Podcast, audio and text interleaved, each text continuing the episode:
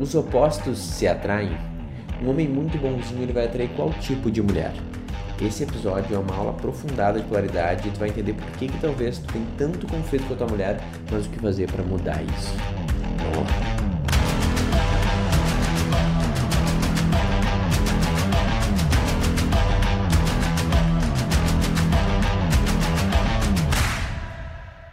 Olá, eu sou Adriano Hadi seja muito bem-vindo ao podcast que seus amigos não te dizem. E nesse episódio a gente acaba o último dessa série especial de perguntas e respostas de relacionamento. E esse ele vai ser sinistro no tema de polaridade, tu vai entender do jeito que tu nunca entendeu antes, o como profundo e específico e as armadilhas e as camadas e as enganações que a gente pode ter, essas falsas percepções sobre polaridade. Eu sou um homem feminino, minha mulher, mulher masculina, ou como feminino, como masculino. O que a gente realmente é? Qual que é a nossa essência? Como chegar mais próximo da verdade? Como isso pode mudar totalmente o jeito que a gente se relaciona? Nesse episódio, tu vai descobrir isso. Os opostos se atraem. Muito bom. Uh, amigo da academia também aqui só tá... Galera, o que estão fazendo aqui? A gente vai se encontrar daqui, daqui dois dias, daqui um dia. uh, muito bom. Uh, os opostos se atraem. Vamos lá. Tá, esse cara da academia, ele sabe muito bem, e quem me acompanha mais um tempo sabe que uma das minhas principais áreas de estudo é uma coisa chamada polaridade. Polaridade são os polos extremos de alguma coisa, especificamente a polaridade sexual ou a polaridade da energia masculina e feminina. Então, toda essa tese de relacionamento e a tese de que vários relacionamentos não funcionam, ou como o mundo, de forma geral, está meio disfuncional, é porque a gente está neutralizando a polaridade. Então, a gente quer que não exista mais nem energia masculina nem a feminina, e daí com isso a gente só se...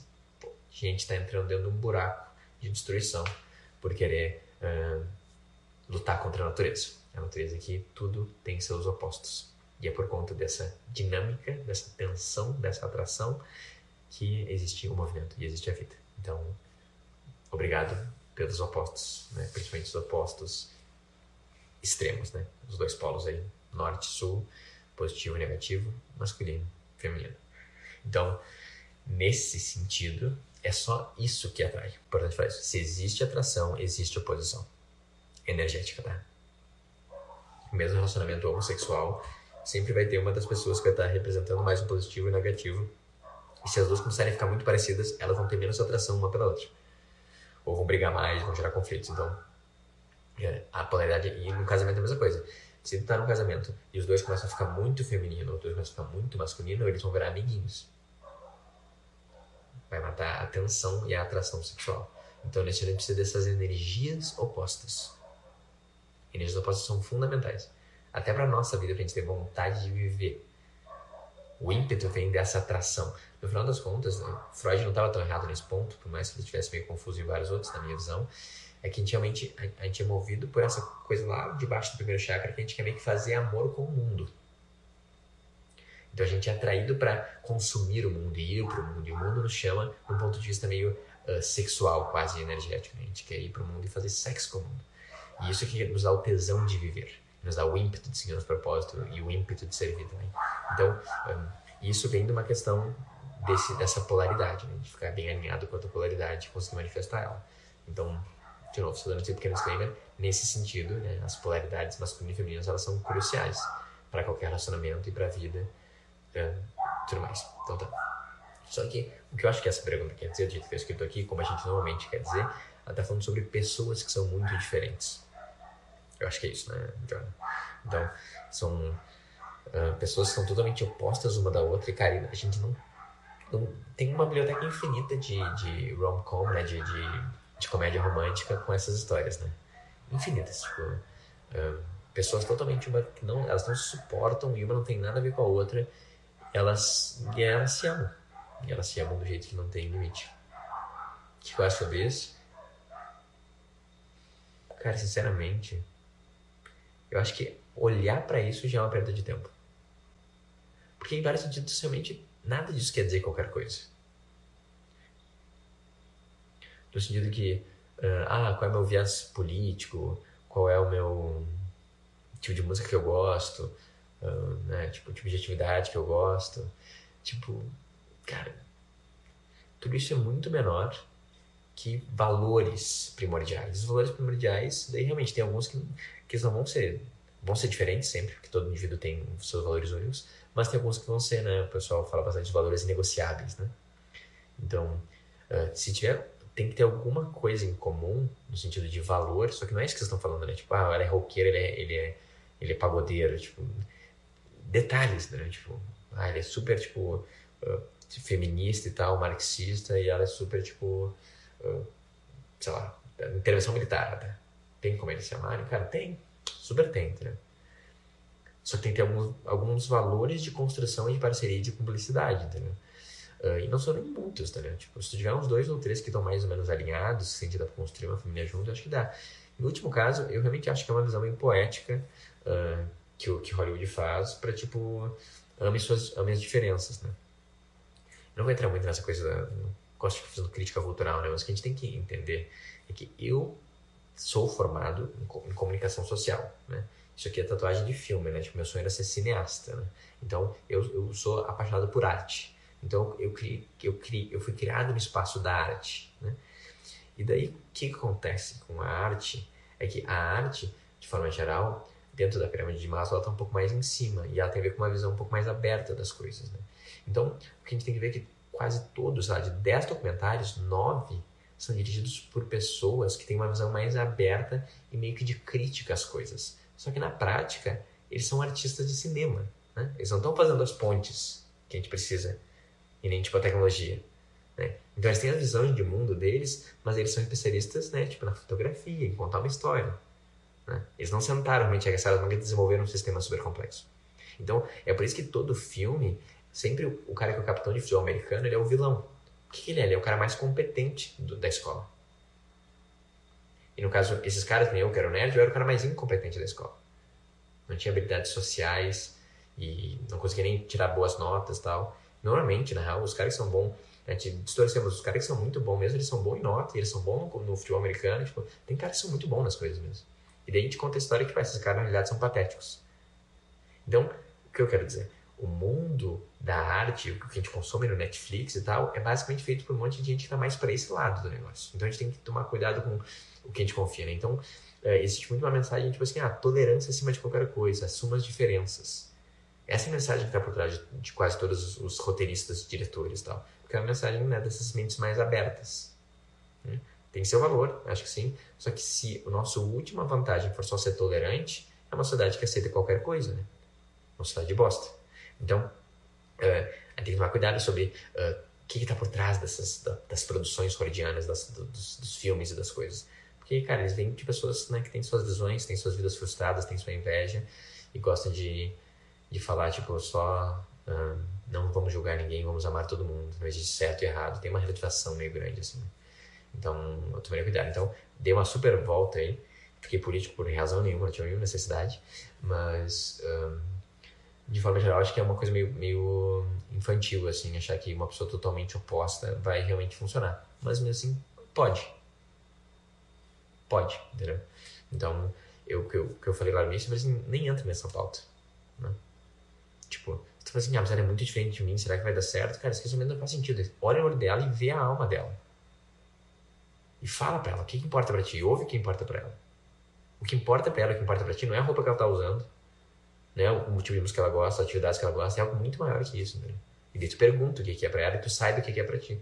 E daí, e daí que a gente toma as decisões, né? Normalmente, na minha experiência, eu acho que tá muito mais pra uh, os semelhantes se atraem do que os opostos se atraem, tá?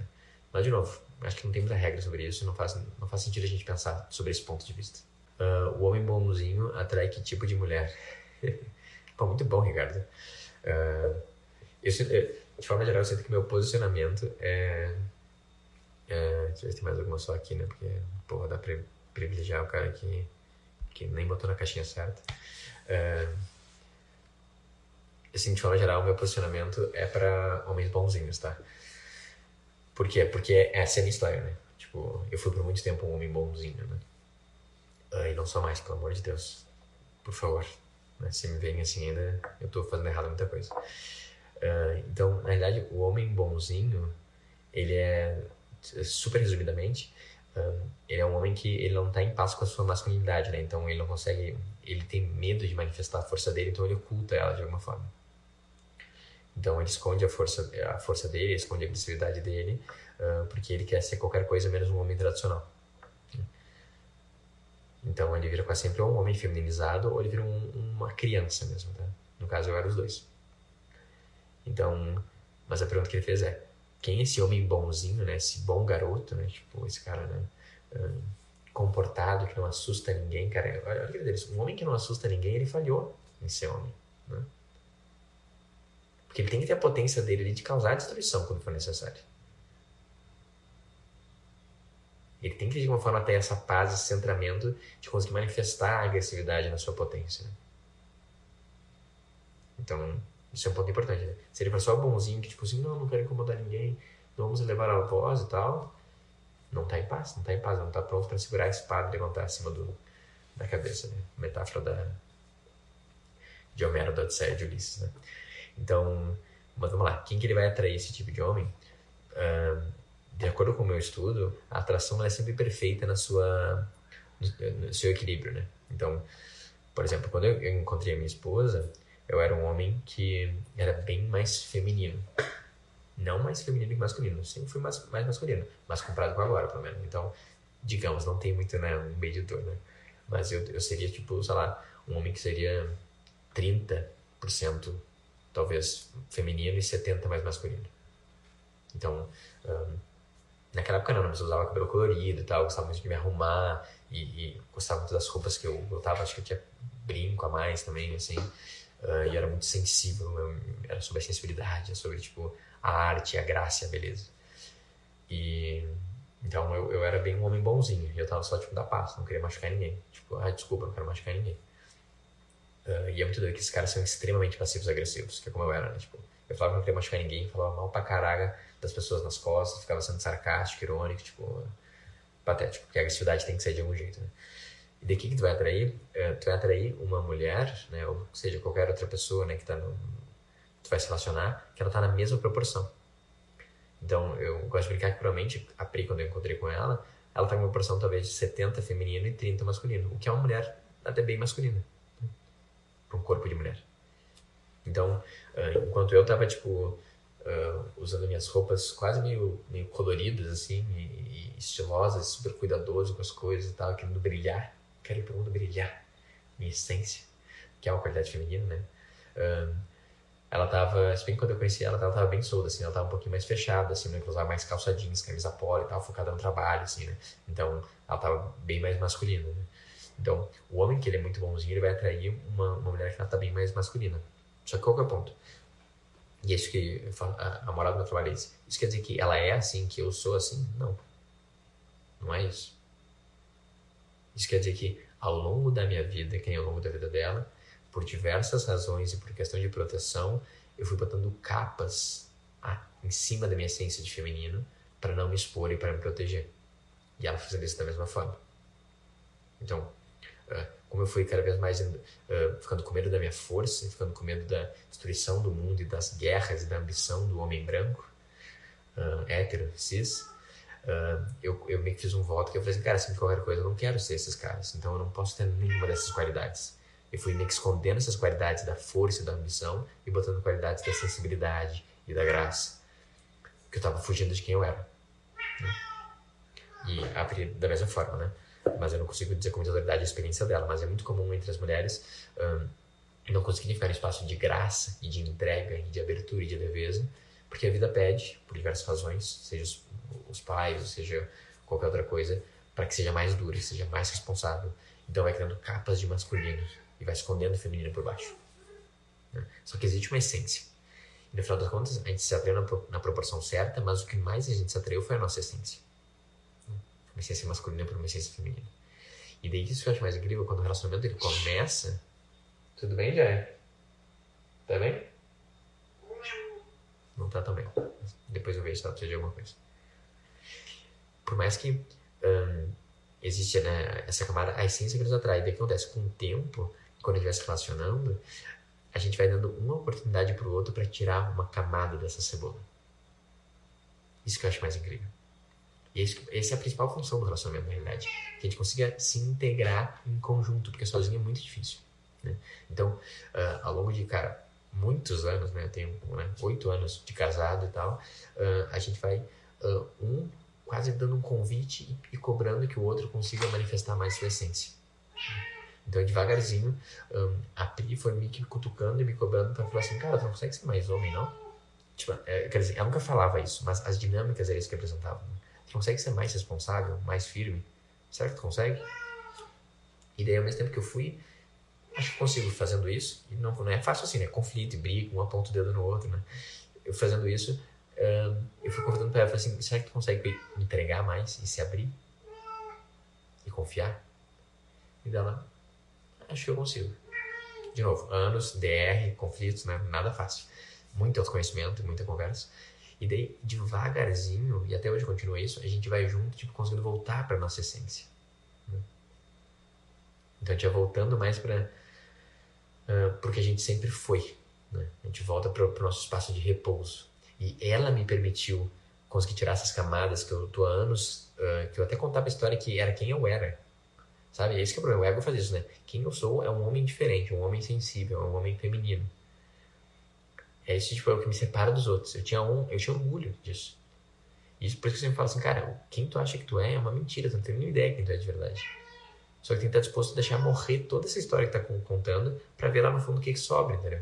E o que sobra não é uma construção tua, uma historinha que tu escreveu na tua jornada do herói. É o que é mesmo. E no final das contas eu sou um homem, eu sou um homem masculino, até bem masculino. E ela também é uma mulher feminina, até bem feminina.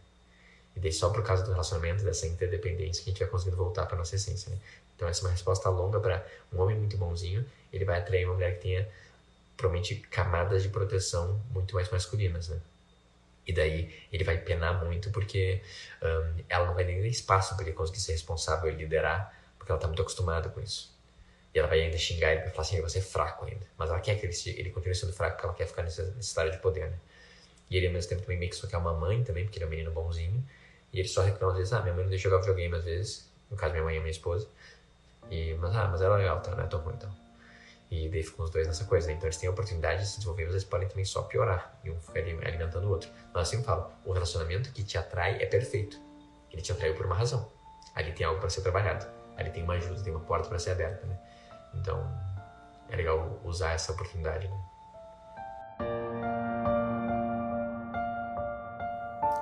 Então, chegou ao fim essa série de três episódios, né, com esses trechos da live de perguntas e respostas sobre relacionamento. No final das contas, eu comecei esse meu trabalho, né, mais ou menos sete anos atrás, focado em relacionamento, e eu sinto que é uma parte muito importante e crucial, por mais que esteja tudo bem no teu relacionamento, é sempre como a gente se relaciona com as pessoas, especificamente nosso relacionamento amoroso, que ele nos mostra as coisas mais profundas que a gente não, não tá vendo ainda, não integrou.